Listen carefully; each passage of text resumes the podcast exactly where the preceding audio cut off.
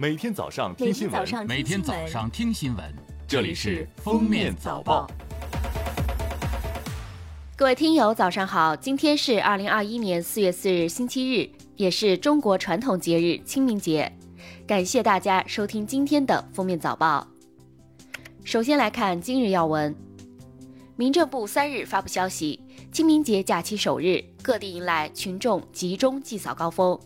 据统计，全国各地开放三万两千六百零二个现场祭扫服务的殡葬服务机构，接待祭扫群众约一千九百三十三万人次，疏导车辆约三百二十七万台次，参与服务保障的工作人员约三十七万人。同时，各地殡葬服务机构开通网络祭扫平台一千八百九十四个。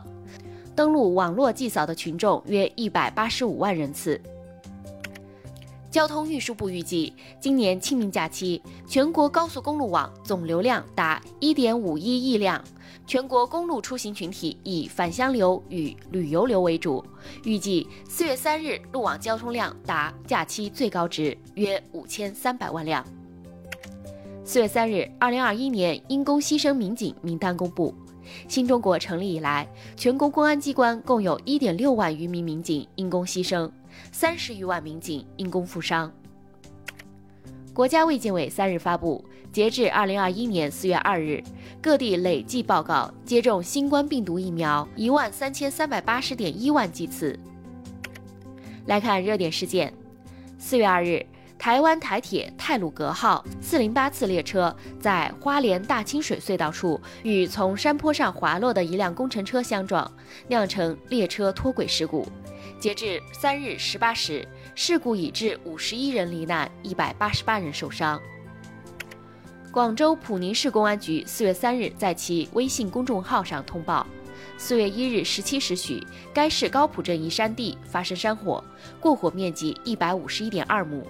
经查，该山火系因祭祖焚烧蜡烛、纸钱等物品失火导致。目前，两人因涉嫌失火罪已被公安机关刑事拘留，案件正在进一步侦办中。